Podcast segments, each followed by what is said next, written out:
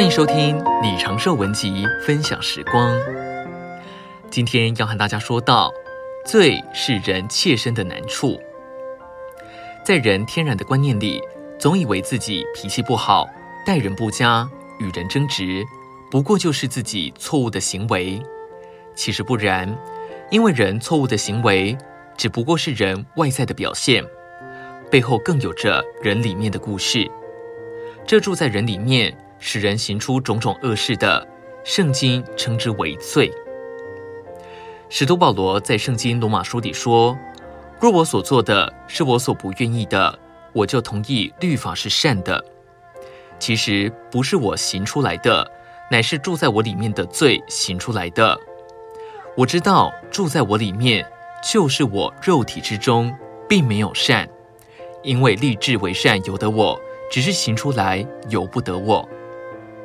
这里说到罪是住在人的肉体里，罪是个活的东西，甚至就是一个活的人位，不止住在人里面，并且能够引诱人、挟制人去做人所不愿意做的事。罪能逼迫人违反人的理智，而做出逾越规范、道德和常理的事。罪就是中国理学家所谓“理欲之争”的欲。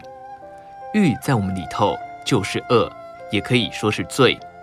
不论是罪、是恶或是欲，都是指同样的东西。说出人里面有一个切身的难处。照圣经来看，这个罪是从那恶者撒旦来的。罗马书五章十二节说：“罪是借着一人入了世界，死又是借着罪来的。于是死就遍及众人。”因为众人都犯了罪，撒旦把他邪恶的毒素注射到神所创造的头一个人亚当里面，从此以后，罪就藏在人的天性里。人人都有罪，这是一个不争的事实。